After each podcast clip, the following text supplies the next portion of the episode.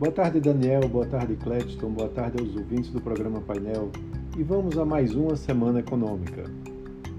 A semana vem reduzida em número de indicadores, mas por sua vez vai marcar o resultado, a apresentação de resultados de pesquisas, também sabatinas e o início da propaganda eleitoral no rádio e na TV.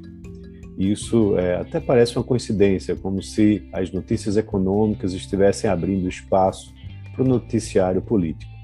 Mas os números que vão ser divulgados nos próximos dias são bastante importantes e muito aguardados e também devem trazer repercussão importante no mercado.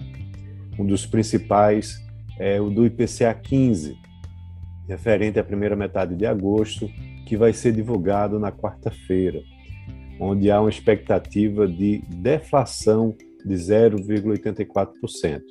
Se isso for confirmado, a inflação anual deve ficar abaixo de 10%, sendo mais uma vez puxada para baixo pela queda dos preços de petróleo e também de energia.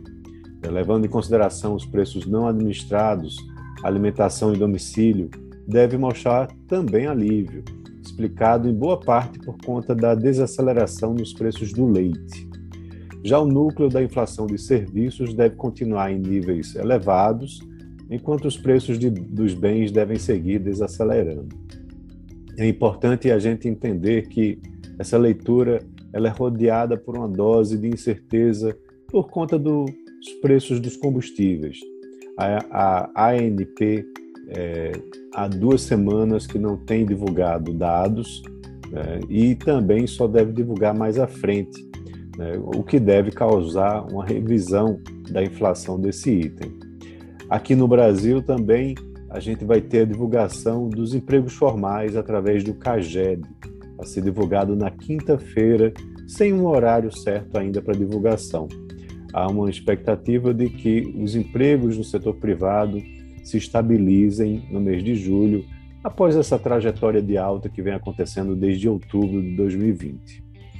E aí, o mais importante no cenário internacional, a partir da quinta-feira se inicia o simpósio de Jackson Hole, um evento anual que reúne dirigentes de bancos centrais, acadêmicos e economistas de todo o mundo. Esse evento ocorre desde 1978 no estado americano de Wyoming e esse ano traz um tema bastante sugestivo, que, que é justamente reavaliando as restrições à economia e à política. O presidente do Fed, Jerome Powell, vai fazer a apresentação na sexta-feira, no segundo dia do evento, e o seu discurso tem potencial para mudar o humor do mercado, dependendo do que ele venha a falar. Vale lembrar que nas últimas semanas as bolsas ganharam impulso com uma sinalização importante da autoridade monetária de que o ritmo de alta de juros nos Estados Unidos pode desacelerar. A ata do Comitê de Mercado Aberto, o FONC, que foi divulgada na semana passada, confirmou que o Fed está dependendo de indicadores econômicos para tomar sua decisão. Então, a fala de Powell virá depois de um conjunto de fortes dados é, é importantes para o mercado de trabalho e também da inflação. Né? Vale lembrar que ela se estagnou no mês de julho, né, mostrando é, que ainda está forte, conforme o recente, é, a recente divulgação do Índice de Preços ao Consumidor.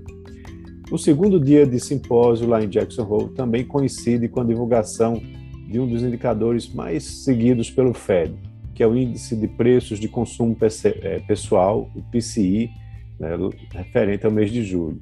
Esse índice acumula uma alta de 6,8% em 12 meses, bem acima da meta de inflação, que é de 2%. Ainda lá nos Estados Unidos, também teremos divulgação dos índices de gerentes de compras, os PMIs, na terça-feira, e nesse mesmo dia saem os números de vendas de imóveis novos, que é um indicador que tem se deteriorado nos últimos meses. Na quinta, sai a segunda estimativa para o PIB americano do segundo trimestre.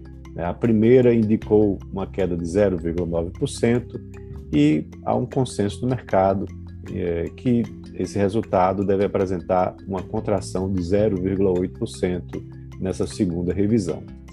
É, então é isso. Um abraço a todos e tenham uma ótima semana.